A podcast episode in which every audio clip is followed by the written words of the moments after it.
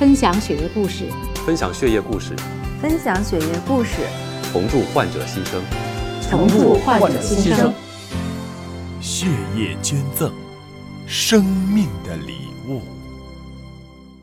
欢迎您关注我们今天的节目，我是向飞。今天呢，为大家请到了洪俊玲老师。洪老师，你好。你好，洪老师呢是历任北京市血液中心办公室的主任，中国输血协会的副秘书长，中国红十字会总会卫生救护部的副部长，血液事业部的副部长。同时啊，他是中国造血干细胞捐献者资料库中心的这个主任，也是中国人体器官捐献管理中心的顾问代理主任。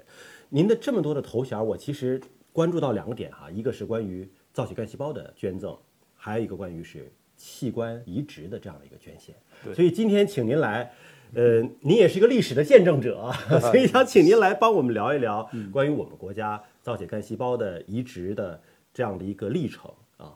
因为我看到有一句话很触动我啊，说您是我们国家从卖血向无偿献血转变的亲历者和推动者。呃，您您先跟我们聊一聊，真正我们国家开始进行无偿的义务献血，那是什么时候啊？啊，是这样。他如果要是确切说时间呢，嗯，就是由我们国家的这个法律出台为界限，就是一九九八年的十月一号，嗯，中华人民共和国献血法出台，这个呢就是非常明确的讲明，今后中国要实行无偿献血制度，嗯，那从另外一个角度来说呢，就是之前，嗯，它实行的不是无偿献血制度，嗯，对吧？当然了，也想尽各种各样的办法，为了满足临床的需要，呃，方法是各种各样的。嗯，有的是说白了吧，就是直接卖血。嗯啊，有的呢是用一些物质的鼓励啊，来让你这个献血，目的是为了满足临床用血。嗯，但是呢，各种各样的招数都不行。嗯，一是不能够满足临床的用血。第二呢，它由于它在这个血液事业里夹杂了很多的商业气息，嗯，使得本来是人和人之间的一个很高尚的礼物的交换，是把我的生命一部分送给另外一个人，让他们的能够生命得以延续，这样呢变得有点不干净，嗯，所以呢，也是社会发展的需要，也是看到了国际其他各个国家献血的这个历程。决定我们国家也是走无偿献血的路。相当于从全球的范围内来看，大部分国家都是实行的是无偿献血的制度。对，这是一个世界潮流。嗯，对。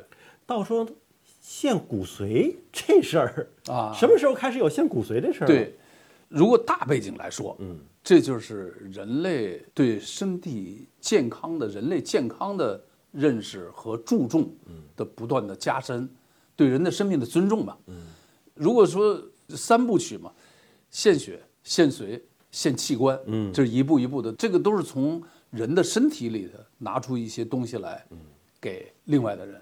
那献血呢是最基础的了。对，后来发现呢，那献血的它的这个对象啊，可以说很多，各种各样的病，血液病、外伤，呃，大出血等等的，是吧？后来发现有很多白血病，嗯，白血病这也是科学的发展嘛。哦，发现用骨髓移植，嗯，可以让那些所谓的不治之症，白血病，嗯，让他们能够有治。于是这个事情呢，实际上是从五十年代开始的。嗯一九五七年的时候，美国的一个学者叫托马斯，嗯，他呢发现用健康人的骨髓血输给白血病的病人，可以让这个白血病的病人康复。嗯，过去人们对白血病基本上就是绝症。呃，就是绝症，嗯，做一些硬症的处理，呃，你发烧了给你弄点退烧药，就是我这形容一下啊，其实解决不了根本问题，就是。后来这个方式发现了，才知道白血病是可以治的，嗯，这里头又特别复杂了，它比血液复杂。刚才我给你讲了，红细胞的血型叫 A B O A B，对不对？对。那就是这样的，如果这一礼堂里头几百个人里头，有一个人得了病需要输血，这一礼堂里的人一定会有一个人，嗯，能够给这个人输血，嗯，对吧？嗯。但是做骨髓移植情况不一样了，骨髓移植不论红细胞嗯，就是一个病人跟一个供者之间，他们不看红细胞怎么样，看的是什么？看的是白细胞，嗯，而是白细胞的血型就复杂了，比红细胞的复杂程度是几何级数的，嗯。用一个例子来说吧，一个人得了白血病，他想找一个跟他相合的供者，就捐献者，那也可能是几万人里有一个，也可能是几十万人里有一个，也可能是几百万人里有一个，也可能是几千万人里头有一个。这个是不是就我们常听到的那个 HLA 的配型？对，你说的对，哦哎，它就是 HLA 配型。嗯，它配型呢，它实际上 HLA 就是白细胞的表面抗原。嗯，那这就非常非常复杂。所以有没有那种可能嗯性，就是说 HLA 的配型配上了，但它俩的红细胞的血型可能不一样？啊，这个问题就不大，这可以忽略不计，可以忽略不计啊。对，哎，啊所以呢，这个就更复杂。那如果要是一个病人，他需要造血干细胞，需要骨髓，他并不是说的有人给他举手说我愿意给你捐献，嗯，这人就能行的。你有这个爱心，你未必能有这个机会。嗯，所以呢，这个就造成了世界各个国家或者地区先进的啊，就纷纷开始建设骨髓库。嗯，这骨髓库是干什么？就是把有爱心的人的意志统一起来，抽取血样，然后送到认定的实验室里头进行 H 类的分型，然后把它的数据放到我们的数据库里头来。呃，以中华骨髓库来说吧，嗯，当然当初我们来开始做的时候是零，什么都没有，嗯，现在我们中华骨髓库已经是两百六十万份的数据，嗯，这两百六十万万份数据是什么概念呢？就是有两百六十万个，嗯，愿意把自己的骨髓在需要的时候捐出来，嗯，病人如果适合做骨髓移植的话，嗯，我们这里头也是一个很复杂的程序，但是很规范，他要向这边来申报，嗯，特别是他的 H 类的分型是怎样，然后我们有自动的检索系统，嗯，在几秒钟的时间里头，这一个病人跟这两百六十万人唰配对走一遍，嗯，完完全全是在非常先进的计算机的支撑下，几秒钟就跟这两百六十万人就对一遍，嗯，不但对出完全相合的，嗯，还有对出百分之九十相合、百分之八十相合哦，棒、给你出来，如果没有，嗯，那就一张白纸，是吧？再想办法去到世界骨髓库去找，中华骨髓库的筹建是在什么时候呢？筹建就复杂了。嗯，这个从一九九二年开始做。嗯，一九九二年呢，那时候我也正好也参与了，但是呢，那我们做的时候，所有参与的人都是所谓的就叫做兼职，就这样。因为我是没没有全职的，对对，没有全职的，嗯对，因为我是血液事业部，那这个事儿呢就归的我了。嗯，如果长话短说，三个东西制约了我们。嗯，一是资金，一个是机构，一个是技术。嗯，使得这件事儿在一九九二年启动，但是呢，一直就属于那种有名无实吧。嗯，进展很缓慢。嗯，啊，当时我们有六个省份作为试点，但是除了上海，也是做的量很少，其他的基本上就停止了。但是呢，这几年呢，到二零零一年，九年的时间，嗯，没有什么太大的成就，嗯，但是呢，也锻炼了我们一支队伍，嗯，也可以说是不断的探索吧，应该怎么做做。所以刚才我跟你说的那个三个问题，到二零零一年的时候，就是在这种半停滞状态的这样的状况下，我们的中国红十字会的领导决定还是重新启动这件事儿。于是呢，因为我过去一直算半参与，后来就跟我谈，我们想来想去，这是一个国家的很重点的项目，你来主持做这件事儿，就这样，我从二零零一年一直干到我退休，嗯，十三年，嗯，基本上可以说是从零做起了，嗯，当时我来的时候，其实大家都知道，就是一个办公室，一个人，一个电话，嗯，就这么样。当然，你要现在再一看，我们中华国粹国各个省份都有我们的分支机构，我们认定的实验室、认定的医院、认定的分库比较完善了，就是。但是您零一年重启这个事情，怎么解决那三大问题？首先是钱从哪儿来？对，说实在，刚才你听了完那这些事儿呢，你也就知道了。这三个问题要不解决，等于都是纸上谈兵。对呀，对不对？对啊，这也就是跟我们国家的改革开放啊，是密切相连的，是吧？呃，九二年的时候，我们国力还比较差，但是有心情。这九年的探索、摸索，甚至是很痛苦，因为我们的所有的痛苦是什么？外头那些病人他受不了啊，嗯，对不对？病人等不了，就是嗯，你不是说有中华骨髓库吗？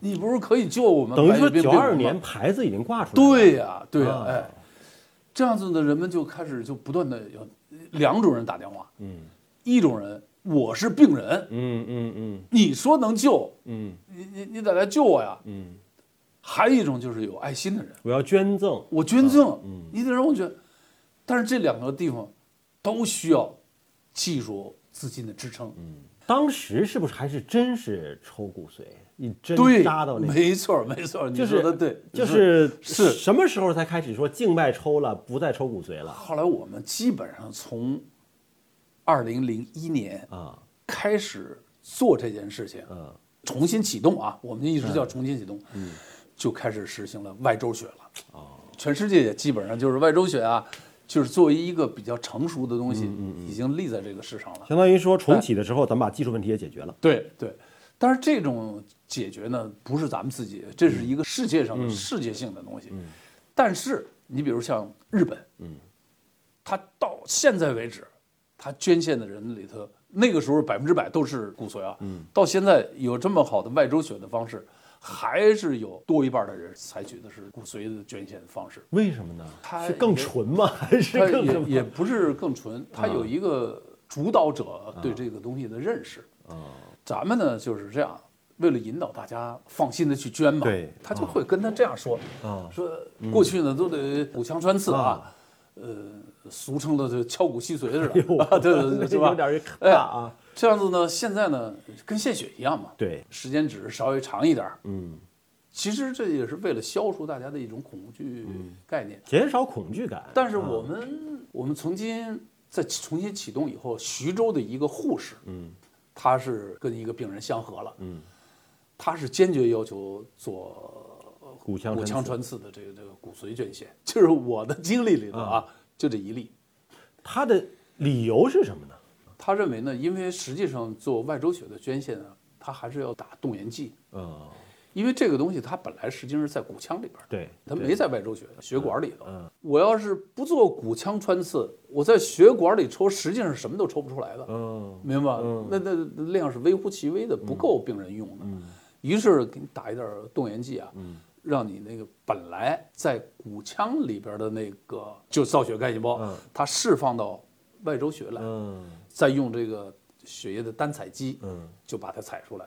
那所以呢，我们的国人还比较接受这个。嗯，所以他直接骨腔穿刺就是省了打动员剂对这个工作。对，但所以是是不是打麻药啊？疼不疼啊？这个那那肯定的，他那是得做硬膜外麻醉，其实基本上在扁骨，哦就是髂骨这个位置，哎，但是确实有有扎的针也比较多，采的量也比较多，嗯啊，但是那个呢，就是没有动员剂的问题，嗯啊，但是无论怎么说吧，实际上这些咱们讲所谓痛苦的话，这些都是在人的身体本身可以接受的程度。嗯我那个时候跟媒体啊谈这些事儿都都很多，就是到底影响不影响身体健康，嗯对不对？这是一个最主要的。所以我直到现在，我只要有机会，我要跟大家讲清楚，一个先进的医疗手段，必定是要在保障患者和供者的双方的利益，或者就是身体健康的状况下才能做，特别是对捐献者。如果要是为了救一个患者而使另外一个捐献者身体得到了这个损害，嗯这个手段是没有意义的。嗯嗯，对吧？而且呢，根据我们我当时在位的时候就已经拿到这个数字，呃，世界骨髓库已经统计了一百万人的造血干细胞的捐献，嗯，啊，没有直接因为你捐献了这个，无论是外周血的还是骨髓的，嗯，直接因为捐献了这个东西。而使你这个捐献者身体受损的例子没有。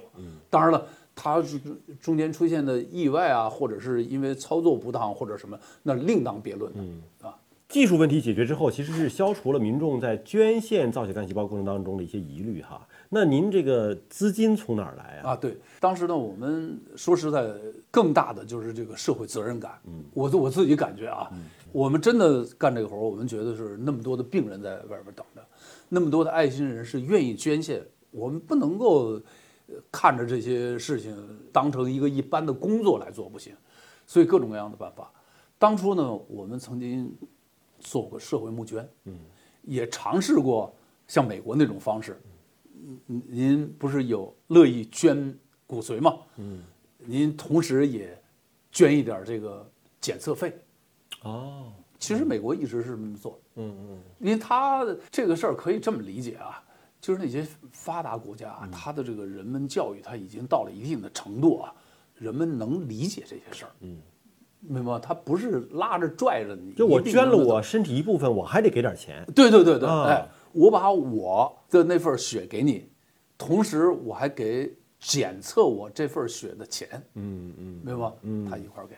我们曾经也尝试过，嗯，但是呢，不是很有效，嗯，对吧？而且还引来一些质疑。对，大家就觉得我都 这都捐给你了，我还给你钱，就是你没没给没你没给我钱就行了。对，所以呢，这个东西就是这个社会的进步，嗯，特别是人的思想的进步，还真不能生拉硬套。嗯，你觉得那个在别的地方 OK 的地方啊，在这儿就不行，嗯，还得承认这个社会发展的阶段性。嗯，所以呢，因为中国的社会后来越来越差距越大，各种思想，你特别有这种思想的人，我们也不反对，啊，确实有啊，嗯，他还是愿意捐。这个公益事业被这个财政部认定了以后，我们就得要跟他去汇报，就是我们这钱怎么使的，什么什么。有一次我跟他们汇报了一下，这你们给我们这钱我们怎么用的，他们自己几个司长凑到一块儿，听清楚了吧？嗯，咱们给的钱没多少，嗯，但是你看人家做的这么好，实际上就是说对这件事情就已经是十分认可，嗯，哎，所以实际上我们这些人也有一个想法，我们得到鼓励，并不是说，哎呀，我们就呃就就停滞不前了，真是把这些话反而又当成我们的动力。你看，政府对我们多放心，嗯，那咱们更得要做得更好，就这样的一个思路就是。还有一个问题就是组织机构的建设。啊。您说从成立之初，一个人、一个电话、一张桌，对对对发展到现在就是全国各个地方，咱们还有中华骨髓库的分库，对对吧？这种组织机构怎么建立起来？包括地方组织怎么组织啊？我可以这样跟你讲，用一个词儿啊，就是我们叫做边走路边整队。嗯，而且我们有一个比较好的愿景，嗯，愿景就是过去中国没有，嗯，我们一定要有起来。发达国家能达到的水平，我们也一定要达到。这说点儿这有点情怀的问题了。嗯，这情怀就是过去我们没有骨髓库的时候，我们基本上就是一有白血病病人，就是什么上台湾呐、香港啊，呃，上韩国呀、日本呐、去去去检索去查，人家就给我们。后来，这是对我刺激比较大的一个事儿啊。那时候我也是刚来，没有那东西呢，还台湾的我们的同行嘛说黄主任，呃没关系，你们做到什么程度都没关系啊，我们这边就是你们的坚强后盾。嗯，你们只要有病人，我们给你。哎，他这人家确实也是这么做的，他那边的这个三分之一都给了大陆了。嗯，也就是说，他比如说有一千人的这个捐献者，嗯，有三分之一是他自己留用，三分之一给了其他世界各国，嗯，然后三分之一就都给到这个大陆。后来其实这话看怎么听，也看怎么说。你一个两千三百万人的一个岛，要满足我们十四亿人口的需要吗？所以我就非常非常的心里有一股劲儿啊，就是这个局面绝对不能这样的下去，我们一定要要自己有自己的骨髓库。当然了，我们也有策略的，有人家确实做得好，我们还有很多地方要向人学习呢，所以我们也请他们来给我们讲，呃，讲一些理念，讲一些做法什么的，管理上的交流。长话短说，有一年我到那儿去参观，他那个大的的那个大厅里头挂着一块非常大的大牌子，大横标似的，这些走进世界最大的华人骨髓库，这句话应该触动到您了。我就站那儿就这么看，嗯，他们的一个工作人员从老远的就跑过来，嗯，他说：“洪主任，对不起，这是过去的话了。啊，哎呀，我当时听完了以后，我心里就觉得，我觉得我得到了我应该得到的东西，嗯，明白吗？嗯，我们就应该是最大的，嗯，这其实不是说一个单纯的争高低的问题，我们人口基数我们基数在这对人口基数对不对？所以现在我们不论是跟欧美的的国家的先进的骨髓库，还是还是跟我们附近这这个地区或者国家的骨髓库，嗯，我们平起平坐。你有问题来，我也帮你解决；我有问题也请你来帮我解决。嗯，就可以。如果要从形式上来说，我们就是互通有无。嗯，来，因为没有任何的一个骨髓库可以把自己国家的所有的病人都能承担起来。嗯。所以刚才我跟你讲了，有可能几千万人都找不着，嗯，所以我们自己这个国家找不着，我们也可能还上别的地方去找，嗯，但是那种一面倒的局面一去不复返了，咱们成立了这么多年了，嗯零一年重启，到今年这也十八年了。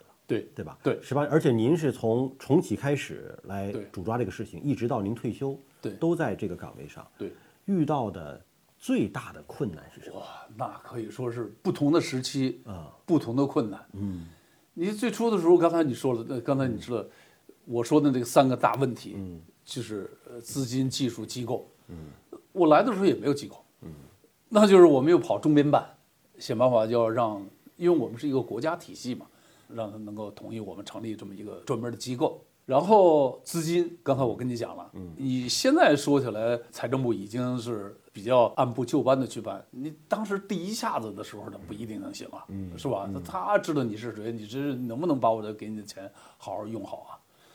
所以呢，不同的时期有不同的难处，但是作为整体的骨髓库，实际上我觉得啊，还是一个知识的普及，嗯，人们的爱心的提升。你所有的东西都解决了，但是如果人们对这个问题的认识不到位，嗯，或者是你管理的思路不到位，嗯，才是最大的问题。嗯，所以我觉得，如果要是那么多的问题啊，这这这林林总总的，如果我要是抽出来，其实还是人们对这个问题的认识，也是我们最基础的、最主要的。民众的认知可能是最基础的，也可能是最大的。对对吧？就是你资金、设备、技术都到位了之后，没人来献，是吧？是这样那这怎么解决这个民众认知的问题？哎呦，那我们可以说是艰苦卓绝。嗯，你们能够今天坐到这儿来，跟我们来谈这些事儿，实际上你们也是社会宣传力量的一股力量嘛一部分啊对不对对？那就是像类似这样的事儿，我几乎那个时候我天天面对媒体，两种情况，一种是洪主任，你给我们正面的讲一讲，辟辟谣。啊，对对，还有一种就是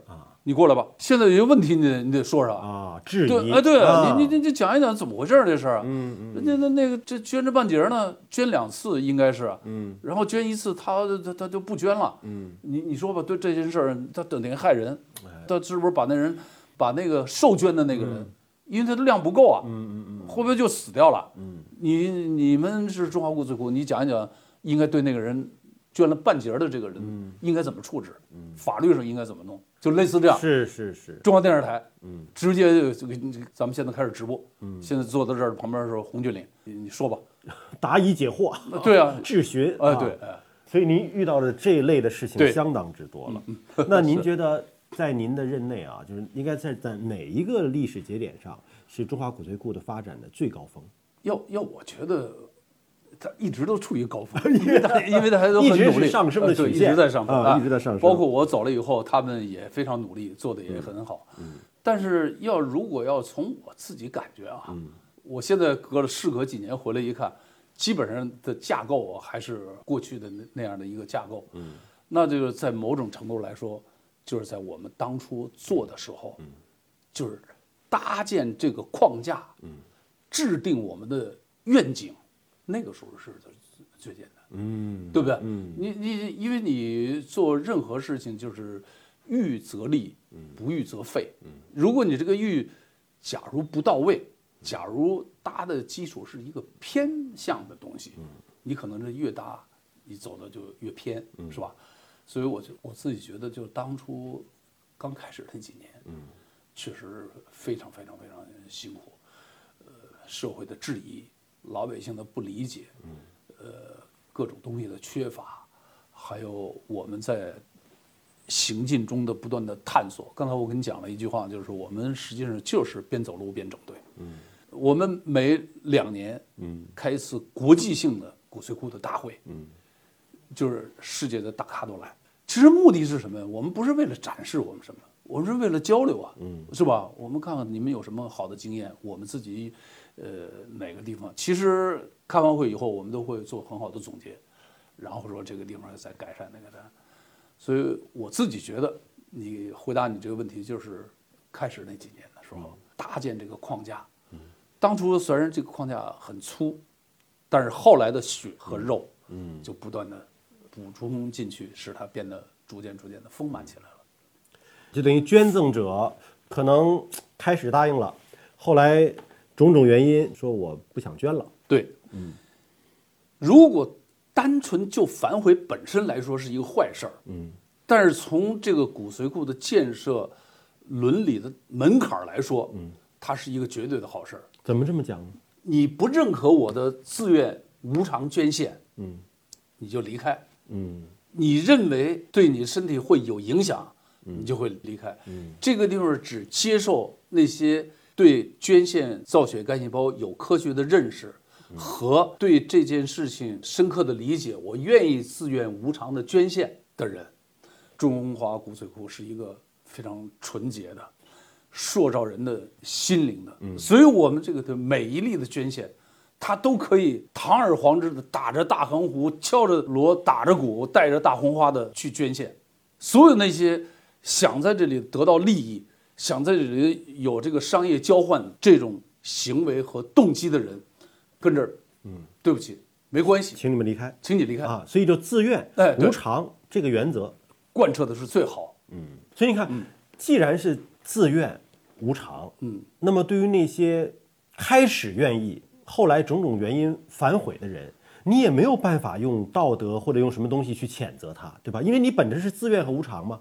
那我我我想法改变了，我现在变成不自愿了，那我是不是就是退出了？对。但是这种行为就实际上会对那些已经做好准备要接受骨髓移植的这些人，病人，对病人造成伤害。对，没错。怎么平衡这个？就是说，这边你又不能谴责这个反悔的人，这边你又对病人有实际伤害。对对对。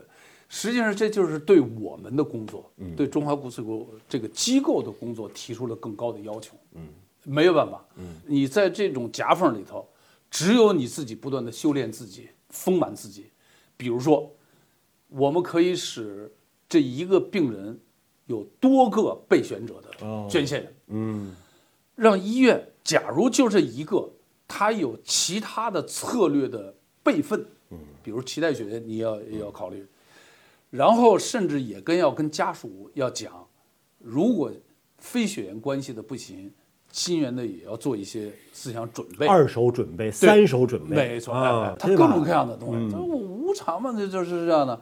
这些东西，我觉得我从骨髓库出去以后，我再看那我坚决看不上，嗯，因为可以有一片净土，嗯，这片净土就在这儿。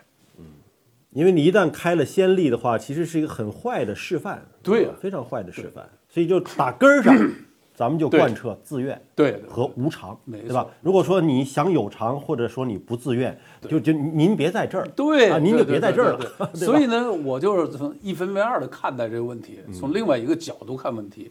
你有反悔，是因为我们的门槛高，嗯，说的白点吧，嗯，就这样的是吧？而且这个呢，我再跟你多说一句。这不是我们自己发明的，是所有的国际上的任何一个相关的国际性的组织，只要从事这些方面，无论是献血、献髓、献器官，开宗明义，统统都是讲，只要是从事这些工作，就必须是自愿、无偿。嗯，就这样。好的，今天也非常感谢您，感谢洪主任啊，那我们就下期节目时间再会了。